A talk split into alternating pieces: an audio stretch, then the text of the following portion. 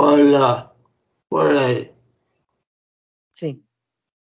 Mm, En primer lugar, me gustaría que me dijera, como viene siendo habitual,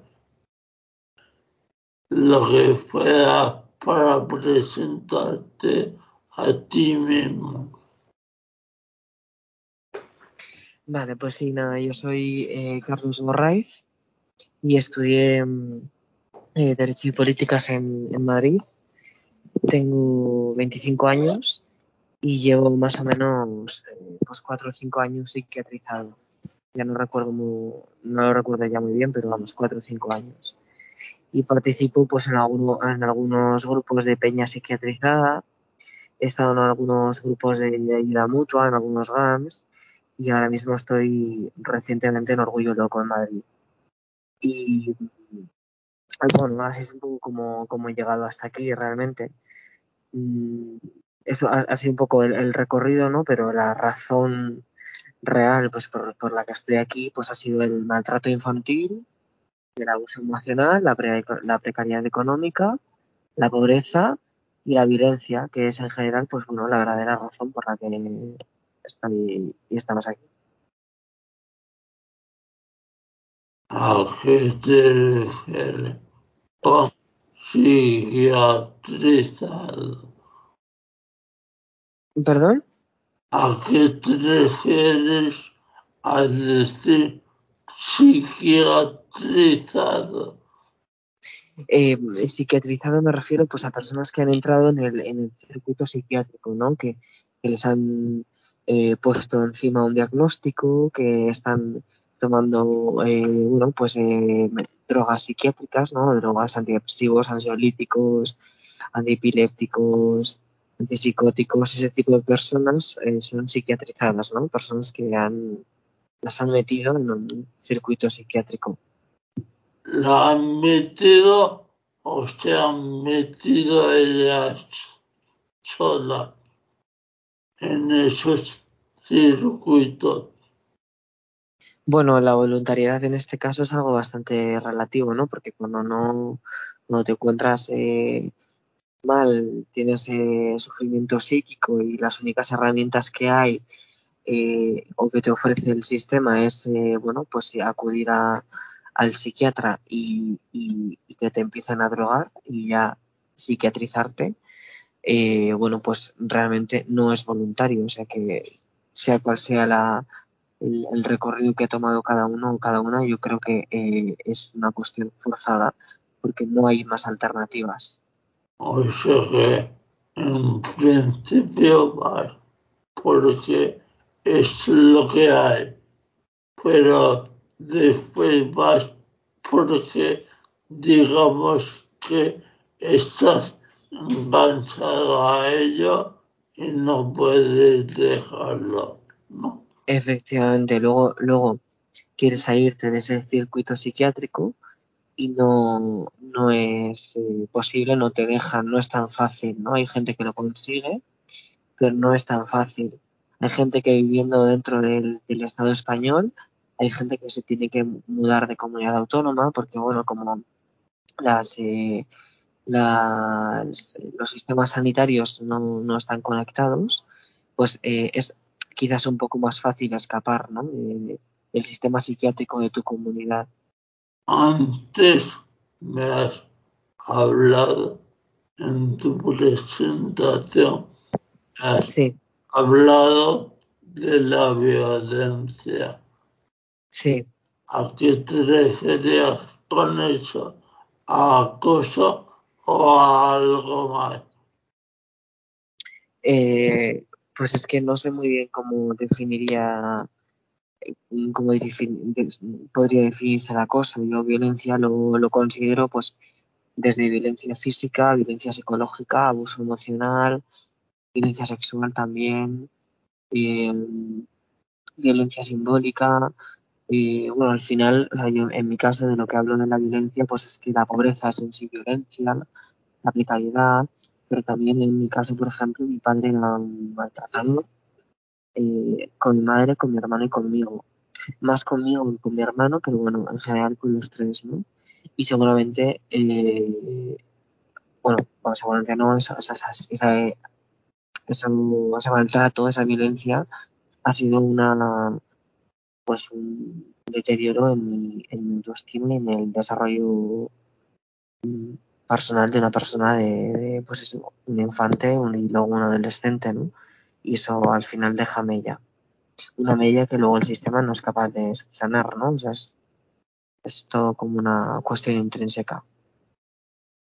Y en concreto, ¿cuál es el diagnóstico médico que te dieron? Y a partir de ahí, ¿cuáles han sido las consecuencias que tuvo tanto en la la tuya como en lo que conlleva. Es decir, todo Sí. el, todo, toda la reacción de tu entorno. Sí, pues eh, mi primer diagnóstico fue de ansiedad, de, luego de depresión y de ahí fue, fue subiendo, ¿no? Fue hasta trastorno límite en la personalidad, eh, TCA, trastorno de la conducta alimentaria eh, y bipo- bipolaridad de tipo 2. Todos esos, diagnósticos son que me han ido poniendo, ¿no? En función del psiquiatra con el que te topabas. Porque realmente eh, te lo diagnosticaban pues prácticamente a la primera consulta y te lo diagnosticaban también en, eh, bueno, pues un poco sin conocerte y independientemente de lo que ya te hubiesen diagnosticado de antes, ¿no? O sea, cada vez iba- ibas a, si visitabas más psiquiatras, pues tenías más diagnósticos. Y, y en función, y las consecuencias realmente eh, sociales no, no tuve muchas porque no, no, lo, no lo compartí, no es algo que yo compartiese con nadie, ni, vamos, y, las amistades con las que, lo, compa- con las, que lo- la- las compartí, eh, pues sí que fueron eh, bastante críticas ¿no? con, eso, con esos diagnósticos, pero sé que no es habitual. Eh, la mayor consecuencia que tuvo en mí fue la eh, gran cantidad de drogas psiquiátricas que me hicieron y me obligaron a tomar. Me han dado, me han llevado a tomar, o sea, me han, me han dado incluso pues litio, me han dado también eh, valdoxan, me han dado, bueno, olanzapina, me han dado de todo, ¿no? Drogas que, que al final mm, algunas no me hacían ni bien ni mal, bien no me hecho ninguna y muchas de ellas sí que, sí que me hicieron mal. Bueno, yo es que apenas conozco el mundo de la pastilla del que me está hablando. ¿Cómo Mm. reacciona tu cuerpo ante ellas? Pues, eh, por ejemplo, eh, el litio da muchos temblores, hace que se te caiga el pelo, eh, en la mayor parte de las drogas que te dan eh, engordan y no te lo dicen, porque yo en este caso que tenía un, un diagnóstico también de TCA, ¿no? que es trastorno de la conducta alimentaria, bulimia nerviosa, y a pesar de eso, sin, y sin, sin decírmelo, la psiquiatra me, me dio eh, varias drogas, entre, ellas olanzapina, que, cuyo mayor efecto secundario es engordar. Es que engordas mucho y muy rápido, ¿no? Entonces yo el primer mes engordé 30 kilos. Entonces para una persona que está sufriendo de esa forma con respecto a su cuerpo, con respecto a la alimentación, pues es un cambio muy drástico y que ella no tuvo en cuenta y también incumplió la ley al, al no haberme dicho cuáles sean los efectos secundarios, ¿no? El consentimiento informado es algo que en psiquiatría se saltan completamente. También estaba súper atolondrado, no podía trabajar casi, no podía estudiar, eh, bueno, la, memoria, incluso ahora que ya no tomo nada, o prácticamente nada, la memoria es eh, uno de, la, de los uno de los déficits que tengo, ¿no? Porque ya no recuerdo muchísimas cosas y me cuesta memorizarlas.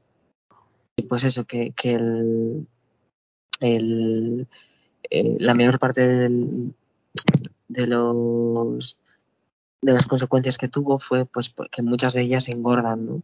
Y yo que tenía una eh, que ya me habían diagnosticado un TCA, que es, eh, bueno, en concreto bulimia nerviosa, pues sin haber, sin indicármelo, sin, sin, decir, sin avisármelo, que es decir, se estaban saltando el consentimiento informado, que es algo que exige la ley, ¿no? Y me dieron drogas en que te hacían engordar muy rápido, ¿no? Y yo engordé, por ejemplo, 30 kilos en un mes, al siguiente mes engordé 15, entonces, claro, no sé, por una persona que sufre respecto a su peso y, su, y respecto a su físico y todo, eh, su sufrimiento va, en, va eh, o gran parte va enfocado a ello, pues es un, eh, bueno, un detalle bastante importante a mencionar, ¿no? Y, y, es un empeoramiento, es decir, que el diagnóstico tuvo como consecuencia una droga, un, una ingesta de drogas obligada, por supuesto, porque estaba obligado a tomármelo, eh, muy grande y luego ello un, un empeoramiento en mi salud física Pues, y emocional. Pero tú crees que eso de saltarse el consentimiento informado y Sí. tal es un caso individual tuyo No, o no, es algo generalizado. no, es algo absolutamente, es algo, es algo absolutamente generalizado. Eh, no quiero decir que no haya en algún caso que algún psiquiatra sí que informe a sus pacientes de las consecuencias que tiene mm, eh, determinada medicación. Me extrañaría yo por los casos que conozco y por, por, por, los psiquiatras por los que he pasado, que no ha sido solo uno, ni dos, ni tres, han sido bastantes, y se saltan pues todas las consecuencias que tienen las drogas que te dan. Es decir, que se saltan el consentimiento informado. Pero bueno, es una de las, de las eh, bueno, pues de todo lo que hacen es casi como que lo menor. ¿Y qué va a decir? El tanto en un mes, por ejemplo, eso no influye en tu entorno. ¿A, a qué te refieres si, si influye en mi entorno? Bueno, a que la gente alrededor tuya te diga, joder, ¿qué estás haciendo, tío? O Sí, o por ejemplo... de lado o de algún modo reaccionar. Sí, por ejemplo, pues un montón de gente, eh, bueno, un montón no, pero sí que varias personas pues empezaron a criticar todo lo que todo lo que estaba engordando, ¿no? Y estaban haciéndome eh, y me hacían sentir culpable de lo que yo estaba engordando, pero no era una cuestión mía, eran las pastillas. También me pasaba mucho con la memoria a causa de un montón de benzodiazepinas, que son una de las pastillas que más se recetan, eh, se pierde mucha memoria y cuesta, eh, sí, se pierde. Y, y, muchas veces me costaba, me, me decían algo a los, a los cinco minutos, se me había olvidado y tenía que volver a recordarlo, ¿no? Y entonces eso era pues, pues cuestión de burla o de risa o de qué le pasará a esta persona, pero claro, nunca, yo creo que nadie pensó en, bueno, esta persona igual no, no retiene, no, no es capaz de memorizar porque, eh, bueno, pues le están drogando hasta, hasta la saciedad. Pero esa droga o medicamento habrán pasado algún control médico, digo yo, ¿no? Eh, sí, han pasado controles médicos, pero por ejemplo, si, si miras los prospectos, por ejemplo, de los, de las, los ansiolíticos, ¿no? Del lorazepam, que es de, la, de, las, de lo que más se receta, uno de, las, de los efectos secundarios eh, son, ideas, son ideaciones suicidas. Entonces, eh, han pasado, eh, sí es verdad que ya habrán pasado, pasado un montón de, de, pruebas, pero siguen eh, produciendo todo eso, ¿no? Pues siguen produciendo pérdidas de memoria, posibles ideaciones suicidas, aumentos de peso, aumentos desproporcionados de peso o incluso al revés, ¿no? Pérdida de apetito, bueno, eh, deterioro cognitivo, porque es que lo produce, ¿no? Entonces, eh, la verdad es que la medicación eh, nunca ayuda, no es ninguna solución, eh, simplemente es algo que te dan para que te calmes.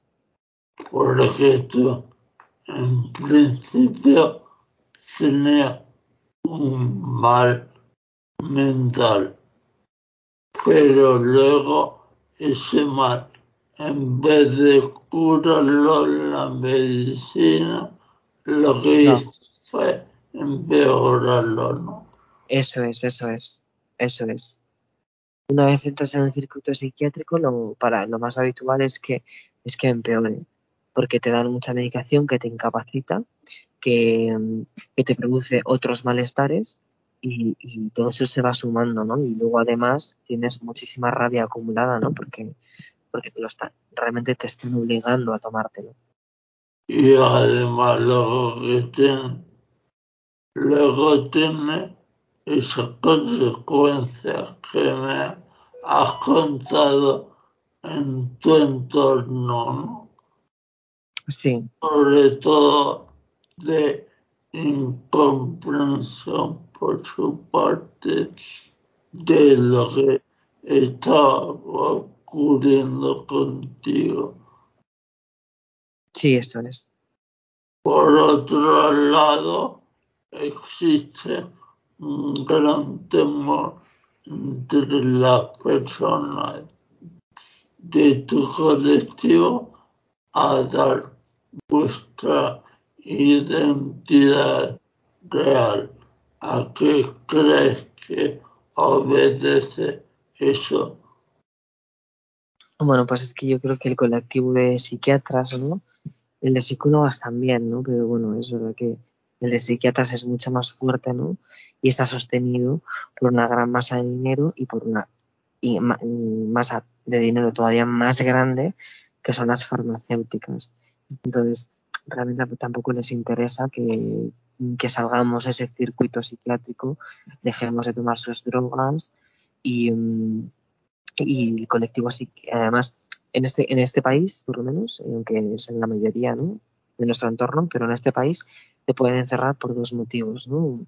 Una es por, eh, te puede encerrar la policía en caso de un, un delito y te puede encerrar un psiquiatra sin necesidad de delito, simplemente porque lo considere que tú debas estar encerrado. Ellos alegan que puedes estar, eh, que puedes atentar contra tu vida, que puedes hacer eh, cosas eh, dañinas hacia tu cuerpo, pero realmente eh, no es nada demostrable, lo alegan y ya está, y te encierran y eso es todo. Y, em, y es legal, lo peor de todo es que es legal. Entonces, claro, eh, una- las personas que, que salen, porque yo, a mí, por ejemplo, yo, yo me escapé de, a mí me intentaron ingresar a la fuerza en un hospital, en, en la planta, eh, la planta de psiquiatría de un hospital eh, público y, y yo me escapé y, entonces tampoco quiero al, fi- al final ellos saben mi nombre, saben quién soy eh, y con esto pasa pues con, con un montón de gente, ¿no? Gente que se ha conseguido salir de ese circuito y que no quieren porque, porque es que la policía va a buscarte a tu casa porque te has escapado o porque has dejado de tomarte la medicación. Si no te tomas la medicación, la policía legalmente puede ir a tu casa a llevarte al hospital a que te inyecten la medicación. Entonces, eh, en- es normal que, que en general la gente del colectivo no quiera eh, en ningún caso que se sepa su nombre, ¿no? Es- porque al final es una indefensión absoluta, porque todos los poderes del Estado, desde la, desde la psiquiatría, la, el, el propio Estado, eh, el poder económico, todos están eh, pendientes para que tú ingreses o para que tú tomes tu, tu medicación. Entonces, eh, eh, y luego además, por supuesto, el, estigma, ¿no? Que bueno, ya, luego para, yo lo considero secundario, pero también es importante, ¿no? El estigma social de, de saber que pues has estado ingresado, de, de cómo lo pueden ver en tu centro de trabajo o en tu futuro centro de trabajo, tus futuras parejas, amistades. Bueno, entiendo que es eh, problemático. Ahora mismo, hablando de ello, ¿tienes algún puesto de trabajo más o menos estable? Eh, sí, tengo un trabajo, pero no es estable. Es decir, es un contrato que bueno, me van renovando mes, eh, cada cuatro o cinco meses, me lo van renovando. O sea que estable no es, pero sí que es un trabajo. y ellos saben, saben tu situación. No, no, no. Tampoco lo saben. O sea que existe el miedo generalizado entre la gente de tu colectivo a decir realmente o a identificarse realmente. Claro, porque entre otras cosas, aparte de, por el estigma y por lo que puede ocurrir, eh, eh, todo lo van a todo lo que te ocurra lo van a acusar a tu supuesta enfermedad, ¿no? De bueno, pues esta persona eh, hoy se ha despertado y hoy, hoy, viene de mal humor porque es tiene el diagnóstico X, supongamos, ¿no? Y a lo mejor simplemente te has despertado de mal, has ido a la oficina de mal humor porque te están pagando una puta mierda.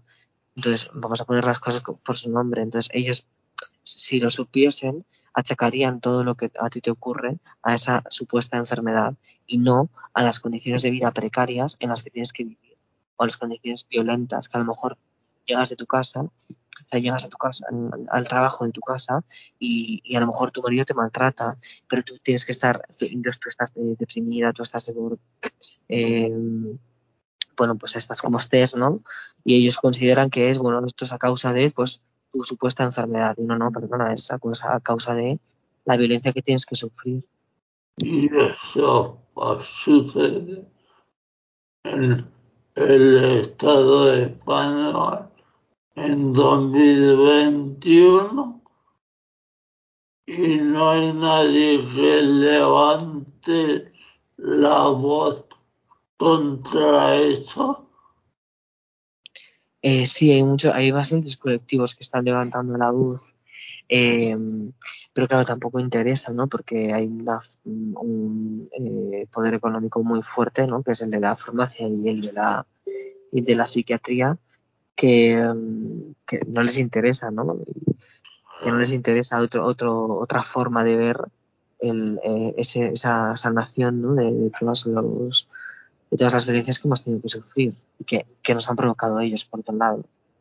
¿Y vosotros entonces qué consideráis como una alternativa al movimiento asociativo que existe ya o estáis dentro de ese movimiento asociativo?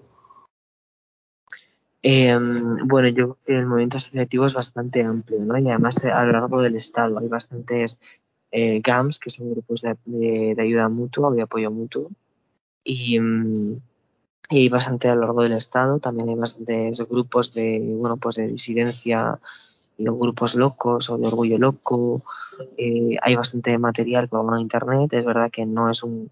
Que, eh, es un colectivo bastante vulnerable, ¿no? Porque bueno, pues tienen, eh, muchos sufrires y esos sufrires afectan también a su día a día y no pueden darlo y no es tan fácil que lo puedan dar todo ¿no? en, una lucha y, y, por eso también es, es necesario también que, que, el resto de la población que es susceptible de ser psiquiatrizada realmente porque no es que te pase por, por algún motivo concreto sino que es, es cualquier persona es susceptible de que eh, un día eh, no pueda más por un trabajo de mierda, que un día no pueda más por eh, la violencia que esté sufriendo y, y le receten pastillas, ¿no?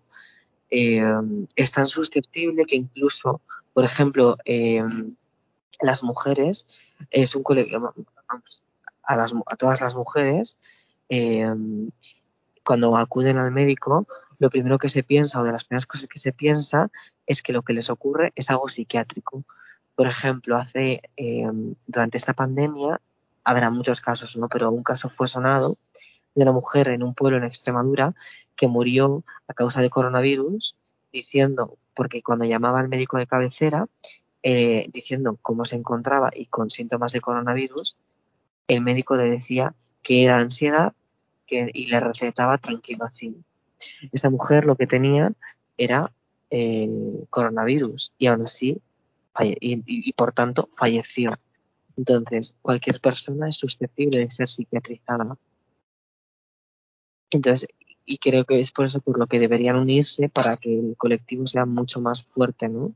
Deberían por lo menos apoyar. Ese caso en concreto del que me habla salió en la prensa.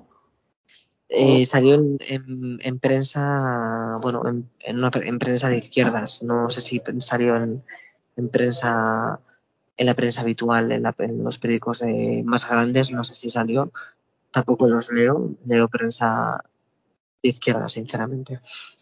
¿Y cuáles son las posibles soluciones que le ve a esta intervención médica y a la institucionalización. Pues tampoco es que tampoco es, tampoco es que tenga unas soluciones claras, ¿no? Porque tampoco es que tengamos que tener eh, soluciones para todo o solución alguna para denunciar que el modelo actual es violento o que el modelo actual no es eh, el que debería ser, ¿no? Porque además es una cuestión como patriarcal, ¿no? Una figura habitualmente masculina que viene a darnos todas las salidas a un problema Creo que es una cuestión colectiva que debemos vivirlo de forma colectiva y que las personas psiquiatrizadas tienen que decidirlo y tienen que, y bueno, que tienen que participar de esa decisión.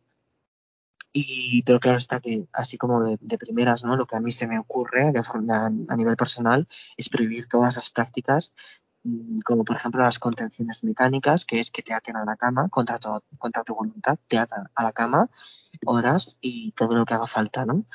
eh, te, te, cuando te practican el electroshock, la terapia electroconvulsiva, que se sigue aplicando en España, por ejemplo, la medicación forzosa o la infantilización de los pacientes. Es decir, tratar a los pacientes como si no, no, no tuviesen ni idea de nada y, tú sí, porque eres el, psiquiatra y entonces soy yo quien decide por ti todo lo, todo lo, referente a tu salud o, a tu vida eh, esas como, como, como soluciones inmediatas me parecen eh, fundamentales, la verdad, porque o sea, me parece fundamental. Pero luego además es que creo que la solución real está fuera de, del, sistema, del sistema psiquiátrico. O si una persona se suicida, como ha ocurrido, creo que ha sido este verano en, en Barcelona, que salió en los medios, una persona, un señor de cincuenta y pico años se suicidó cuando le iban a desahuciar esa persona, mm, ese, un psiquiatra, un psicólogo puede ir con, con 100 pastillas y mil horas de terapia, que realmente el problema que tiene es que se está quedando sin casa. Entonces, eh, la respuesta no es eh, eh, lo que llaman salud mental o sistema de salud mental. La solución es una justicia social, es cambiar el modelo productivo, es cambiar el modelo en general. Que la gente tenga derecho a techo, que la gente tenga derecho a una vida digna sin necesidad de, de, de malvivir. Es lo que nos produce malestar. Pero tú crees que la enfermedad o el malestar en general procede de algo exterior al cuerpo humano o es algo interno. No, no, no, yo creo que, que, la, que no, de hecho ni siquiera creo que sea una enfermedad, ¿vale? No está demostrado tampoco científicamente, ya que les encanta hablar de científicamente, ¿no? Pues científicamente no está demostrado que sean enfermedades, ¿vale? Porque no está demostrado que haya un desequilibrio químico, que es lo que se pensaba antes, no está demostrado que haya, que haya un desequilibrio químico ni de ningún tipo en tu cerebro. Entonces yo, yo sí creo que es una cuestión absolutamente social. Eh, creo que, que tener una vida de mierda te lleva a, tener ansiedad, a estar deprimido, te puede llevar a brotar, te puede llevar a, hacer cualquier tipo de bueno de, conducta que ellos consideren que es digna de, ser patologizable. Pero no creo que sea una cuestión interna, no es que yo de repente tenga un eh, pues bipolaridad, no, no, no. O sea, yo tengo un malestar, tengo depresión, de hecho, eh, es uno de los, motivos por los que muchas veces las medicaciones no funcionan Las medicaciones, por ejemplo, los antipsicóticos, que a mí me han dado antipsicóticos, eh, y yo no he tenido en, ningún, en ningún momento psicosis o lo que ellos llaman psicosis, ¿no? Y cuando lo pregunté y les dije, ¿por qué me lo das? Eh, me dijeron, no, si es que esto no cura la psicosis. Los antipsicóticos no curan la psicosis, simplemente te calman. Y efectivamente es un calmante brutal, igual que los antiepilépticos, son calmantes. A mí, cuando me los han dado, me los han dicho que son para eso, para, que, para controlar atracones o para controlar o, para calmarme, pero no porque yo tuviese epilepsia ni porque curasen la epilepsia. Entonces, eh, es eh, uno de los, de los, motivos por los que yo veo que no son enfermedades eh, y que son cuestiones sociales, es que la, medicación no funciona en la mayoría de los casos. En tu caso concreto, ha conseguido salir adelante o está en ello? No, bueno, podríamos decir que estoy en ello, eh, porque sigo, no, tampoco, no tengo una vida digna, eh, sigo malviviendo, no tengo dinero para independizarme, sigo sufriendo, sigo pasando lo mal, tengo muchísima ansiedad, también tengo, sigo teniendo pensamientos suicidas, es verdad, eh, los voy sobrellevando y voy eh, intentando, bueno, pues eh, con determinadas dinámicas, pues eh, llevarlos y adaptarlos, ¿no? Y, llevarlo mejor, pero no diría en ningún caso que he salido adelante ni que esté bien. Estoy mejor que cuando estaba dentro del circuito psiquiátrico y me drogaban sin parar y de forma obligada, pero bien no estoy. O sea ahora mismo lo que medicarte no lo hace en absoluto o en parte sí. Pues no, he dejado todas las medicaciones. Eh, la última es que me daban muchísimas, entonces la última la dejé hace dos semanas, pero he dejado sí toda la medicación y me encuentro en ese aspecto bien. Eh, me encuentro mal y sufro porque tengo una vida de mierda tengo un trabajo en el que me pagan 700 euros, eh, no me da para pagar el alquiler, sigo teniendo pues bastantes eh, recuerdos de violencias de, y, y muchas conductas eh, que tengo responden a, a, a, vivencias muy, muy violentas y, y, eso lo sigo teniendo. Pero es mejor que cuando me drogaban sin parar, o cuando me amenazaban con internarme, o cuando casi me ingresan. Estoy mejor. Antes me hablaba de los grupos de ayuda mutua que están proliferando bastante y me decía que esa únicamente tampoco es la solución. Puedes eh, un poco en dos cosas. La primera, explicar en qué consisten esos grupos y luego los complementos que necesitaría para ser parte de una solución si es que lo es. Pues, pues yo creo que eh, eh, las amigas, que por ejemplo, mi mayor apoyo, por ejemplo, han sido mis amigas, ¿no? Los grupos eh, de ayuda mutua y la politización, ¿no? Eh, con respecto a los grupos de ayuda mutua, son eh, grupos de gente psiquiatrizada, no hay psicólogos, no hay psiquiatras, simplemente es gente psiquiatrizada que ha sufrido y que, eh, bueno, pues comparte pues sus saberes, sus experiencias, eh, y, y, eso al final te ayuda porque primero entiendes que no estás tú solo, entiendes eh, y, te, y, te, advierten de, de los de, de, los peligros que puedes que puede llevar pues, pues seguir por determinados caminos o tomar determinadas medicaciones.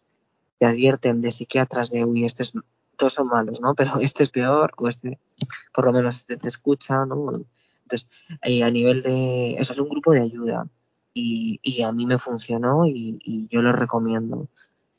pero lo que más recomiendo es la politización, ¿vale? y además está demostrado que esto a la gente le gusta mucho, ¿no? El está demostrado científicamente, ¿no? Pues esto está demostrado científicamente y se puede decir que eh, politizarte ayuda, es decir, entrar eh, eh, a defender tus derechos, por ejemplo, un trabajador o una trabajadora que está siendo explotada por su empresa, pues si en vez de irse a terapia se, se, afilia al sindicato de su empresa, que es donde habrá más gente que está pasando por lo mismo, por su misma situación, eso, eso ayuda.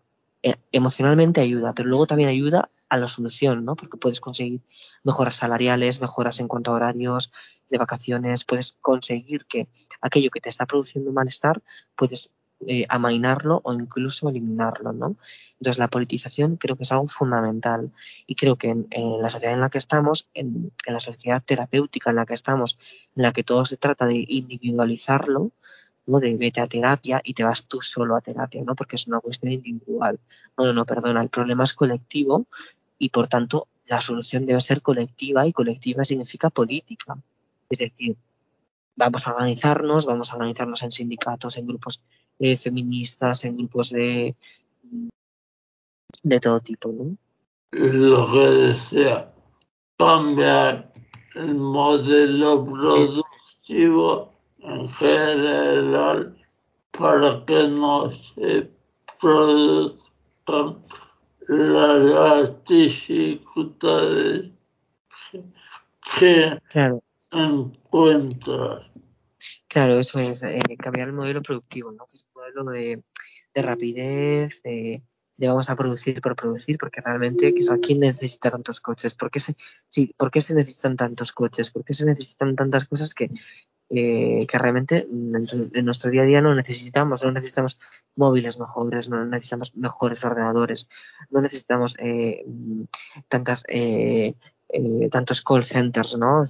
Tantos centros de teleoperadores, no es lo que necesitamos. Vamos a reducirlo, ¿no? Vamos a enfocarlo a la vida, ¿no? Al sostenimiento de la vida, ¿no? A, mm, al cuidar a, cuidar las personas, a, ritmos más lentos, a una mejor alimentación, a ser soberanos en nuestra alimentación eh, y en nuestro propio cuerpo, por supuesto. Y eso significa, por supuestísimo, cambiar el modelo productivo. Y me dice o puede andar en el estigma que cae sobre tu persona y sobre tu colectivo en general, si se hace llevadero o cómo, cómo se puede manejar eso.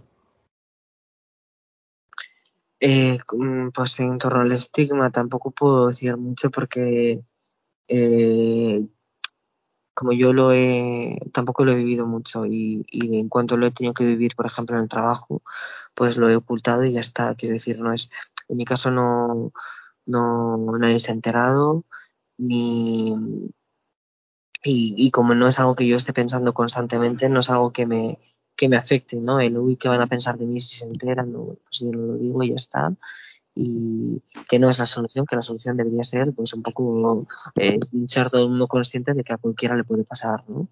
Eh, cualquiera puede sufrir de esa manera y así es como yo lo manejo.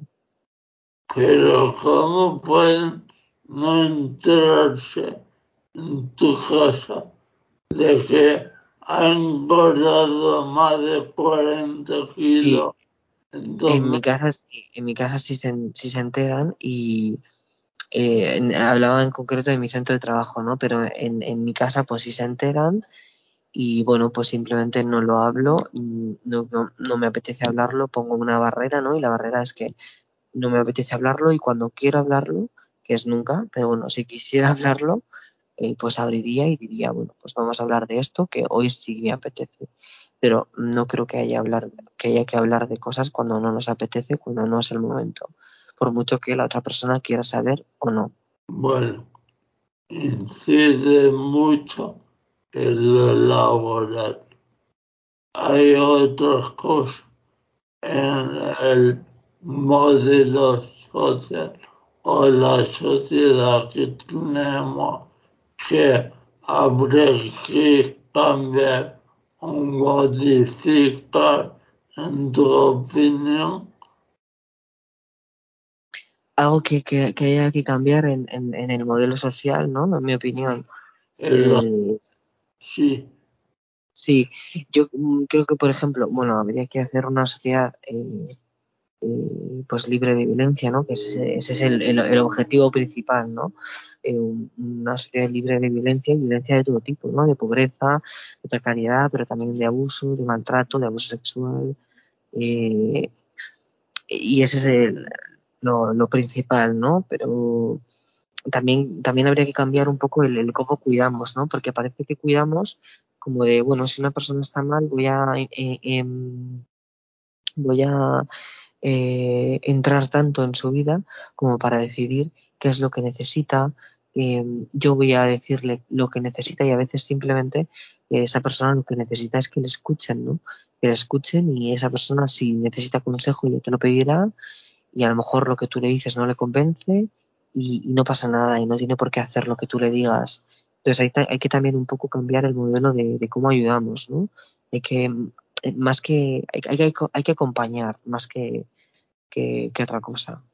Entonces, ¿tú no consideras que hay un único culpable para tu situación, sino que hay un conjunto de factores no necesariamente humanos para que se haya producido, pero te he hablado, por ejemplo, de la violencia, imagino que corporal infligida por parte de tu padre. Si pudiera, y si estoy en lo cierto, claro, ¿qué le diría para que no actuara de un modo tan dañino? Eh, bueno, fue violencia de todo tipo, ¿no? Parece que, que, lo más importante es la violencia corporal, pero lo más, eh, lo que yo considero más, más grave y lo que más mella me dejó fue la violencia psicológica, ¿no? Porque es eh, el momento en el que el momento en el que te van a pegar, bueno, pues incluso había momentos en los que te pegaba, ¿no? Y, momentos en los que te iba a pegar pero no te pegaba y, producía el mismo miedo, que al final era el, lo, que, lo, que, lo que peor te dejaba, ¿no?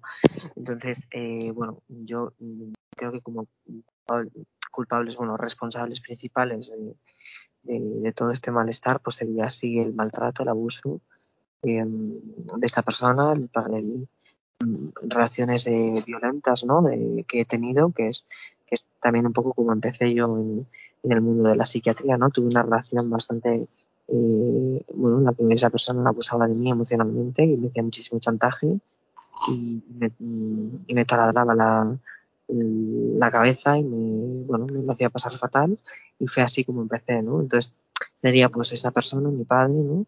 Sería eh, las relaciones que son, eh, bueno, pues absolutamente patriarcales y, por tanto violentas, pero también el modelo psiquiátrico ha sido uno de los respon grandes responsables de mi malestar, ¿no?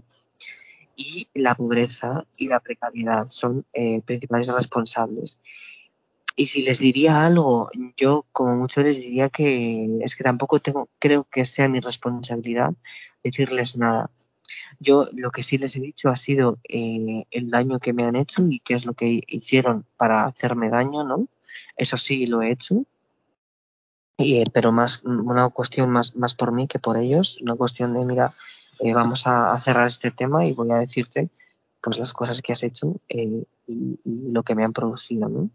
Y esto lo he hecho, y, pero no creo que sea yo el que deba, eh, a estas personas para de repente tratar bien a la gente, ¿no? Creo que, bueno, pues en todo caso debería ser una cuestión colectiva, pero no debería ser en ningún momento una persona a la que han, violentado, han agredido, quien deba eh, pues, eh, aleccionarles y decirles nada. A veces eh, viene bien desahogarse y decirles lo que han hecho y cómo te han jodido la vida y otras veces simplemente pasar y eh, bueno como cada uno lo, lo quiera sentir no tampoco depende de cada persona eso. Alguna otra cosa que se me haya olvidado y sobre la que considere importante hablar pues yo creo que mm, sobre la nueva, sí, sobre la nueva ley que se está planteando sobre salud mental, ¿no? Eh, se está planteando que la, que la contención mecánica sea simplemente en casos excepcionales, ¿no? Que, bueno, eh, ya se verá y se está planteando a ver cuáles son casos, casos excepcionales y cuáles no. Pero la contención en mecánica es una tortura. Realmente también se ha utilizado como tortura en otros momentos, ¿no? En guerras, etcétera, se utilizaba como tortura. Entonces, es tortura, ¿vale? Hay que decir las cosas como son. Y entonces, esta ley lo que está planteando, lo que está planteando un supuesto gobierno de izquierdas, ¿no? Es eh, que la tortura es a veces justificable, ¿no? Porque si a veces, si, si es para casos excepcionales, significa que en algunos casos es justificable torturar. Eso es por un lado y me parece muy problemático.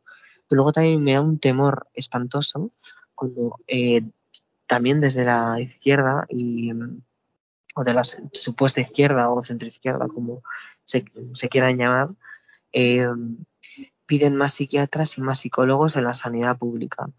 Eh, como si eso fuese primero a ser la solución, sino que ya no es que sea la solución, sino que es un problema, porque empeora. La solución no es eso, la solución son derechos laborales, la solución es regular el alquiler, garantizar que las personas tengan una vivienda digna. Eso es una solución. No poner más psiquiatras y más psicólogos que te diagnostiquen, que te empastillen, que te hagan sentir culpable e, e, y, responsable de tu propio malestar, ¿no? Porque te lo individualizan. En vez de colectivizar lo que es una cuestión real, que es colectivo, te lo individualizan. Y, y entonces, lo, pues eso, de, recalcar ¿no? que, que, es, que lo que queremos es un cambio de sistema que es quien nos produce el malestar psíquico. No, no queremos eh, pegatinas o, o tiritas, quiero decir, no queremos analgésicos ni, ni pastillas que nos adormezcan, sino que lo que queremos es un cambio. Queremos justicia social, que es lo que de verdad nos va a hacer sentir bien o mejor por lo menos. ¿Con qué grupo te identificas más? Quiero decir, ¿con qué entidad del sector tuyo? ¿Cómo que con qué entidad me identifico? ¿En qué, qué tipo de entidad? No sé, de asociaciones. Yo ahora mismo estoy en, eh, ahora mismo estoy en, en, en, Orgullo Loco, ¿no? Pero también he militado en algunos partidos políticos y, y, y, demás, pero ahora mismo estoy en Orgullo Loco. ¿Y cómo se puede apoyar a ese grupo y dónde se le puede encontrar tanto en la red como en lo físico. Bueno, pues hay varios colectivos de Orgullo Loco. Hay Orgullo Loco Granada, Extremadura, Madrid y más sitios, ¿no? Eh, igual que otros colectivos locos que yo desconozco, pero sé que desconozco sus nombres, pero sé que existen. En este caso, pues eh, buscándolo en las redes, la verdad es que Instagram o Twitter o incluso Facebook funcionan y los pones, pones Orgullo Loco y tu ciudad y seguramente haya un grupo, ¿vale? Eh, o Orgullo Loco y tu comunidad autónoma y seguro que hay un grupo. Y, um, creo que es la forma en la que, en la que se puede acceder a, ellos, ¿no? Bien es verdad que, la gente que accede a esos grupos son eh, gente psiquiatrizada, que no son ni psicólogos ni psiquiatras, que eso está clarísimo, que alguna vez puede pasar que eh, se quieren, eh, quieren eh, integrarse personas que nos están produciendo malestar. Igual no ellos de, forma individual, pero sí de forma colectiva. Entonces, no. Es un son grupos para gente psiquiatrizada. Y bueno, pues acceder a ellos pues a través de redes sociales, les puedes escribir seguramente, que es lo que yo hice, es escribir para poder participar y, y ya está. Siendo un poco realista, ¿le ve alguna esperanza o algún lado de solución? Pero eso va a ser difícil. En cambio, en realidad le ve alguna solución o tiene alguna esperanza puesta en ella a medio plazo? Eh, si tengo esperanzas, ¿no? En que esto cambie, ¿no? Sí, eh, Pues sí, la verdad es que sí. O sea, yo, bueno, hay veces que me des, según un poco el día, ¿no? Hay días que me despierto y digo, joder, esto es imposible, no vamos a conseguir nada porque son muy, el, o sea, el poder económico y el poder de, las farmacéuticas es muy fuerte y otras veces pienso que, sí, que sí que podemos, que, nos estamos eh, haciendo más fuertes, que estamos haciendo eh, mucho más ruido y que sí que nos están oyendo y que, nuestro, y que este discurso se está, bueno, un poco expandiendo, igual no de forma eh, tan rápida ni tan amplia como, como quisiéramos, pero sí que se está expandiendo. Así que sí, yo realmente sí que tengo, hoy, hoy me he despertado y he dicho tengo esperanza. Pero bueno, también un poco, yo creo que la esperanza existe, otra, la esperanza existe, otra cosa es que, pues bueno, el momento en el que te pillen, si estás más de bajón o más, eh, más animado, pero sí, esperanza por supuesto. Y si te hubiera despertado de otro modo, ¿cuál sería tu mayor temor? A corto medio plazo. Que me, que, me, que me ingresen, la verdad es que, es que, que me ingresen, porque paraliza toda tu vida, te perjudica completamente, te deja pues muchísimos recuerdos y, y vivencias bastante desagradables y que seguramente recuerdes, como, como que te atan a la cama, la medicación forzosa, eh, los, cambios que esa medicación pueda producir en tu cuerpo eh, y que luego al final es un, es un paro en tu vida, ya no puedes, todos tus proyectos, en caso de que tuvieses proyectos, pues quedan parados, ¿no? Y a lo mejor pues y la vida de, los demás ha seguido y la tuya se ha parado porque te han obligado a, a ingresar. Entonces ese es el mayor temor que, que, tengo, por un lado, pero no que me internen a mí, sino que internen a, a más gente, ¿no? Gente que conozco y que no conozco, porque eh, pues eso, es una cuestión colectiva y, como dicen en, en, los, colectivos feministas, ¿no? Eh, si nos tocan a una, nos tocan a todas, si nos tocan a una, respondemos todas, pues es, pues es igual, ¿no? Es el, el, mismo, eh, la misma idea, ¿no? si, si están ingresando a una, si están internando a una, eh, nos, nos, está afectando a todas y es el mayor tema. Y ya, lo último, último que me va a matar y me voy a quedar sin voz, aunque por suerte ha hablado casi todo.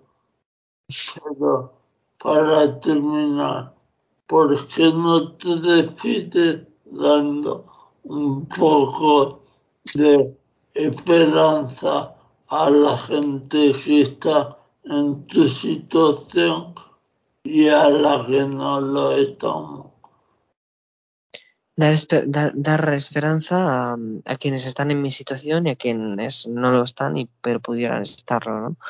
Pues ah. bueno, que, que, al final se sale, yo, yo, yo he conseguido salir y, y he conocido muchísima gente que ha salido de ahí con mayor o, con, menor dificultad, pero que lo han conseguido y que, mm, y que la politización es, es, es, radical, es, vamos, es una cuestión radical para poder mejorar, aunque no sea para encontrarte estupendamente, pero sí para encontrarte eh, y poder salir de ese circuito psiquiátrico, ¿no? Los grupos de ayuda mutua, eh, los recomiendo mm, sin duda y, y también eh, que entren en los grupos de en los grupos de, de, política, ¿no? Para poder para plantear sobre la mesa y sobre la agenda política nuestro malestar y el malestar que nos produce este sistema. Y esa es la, la esperanza que yo doy y la esperanza que tengo. Pues entonces será cuestión de dejarlo aquí. Vale. Vale. Y a ver si las cosas se solucionan un poco o vemos algún viso de que se vaya a arreglar. Vale, genial. sea. Vale, gracias por hablar aquí. Perfecto, muchas gracias a ti. Hasta luego. Adiós.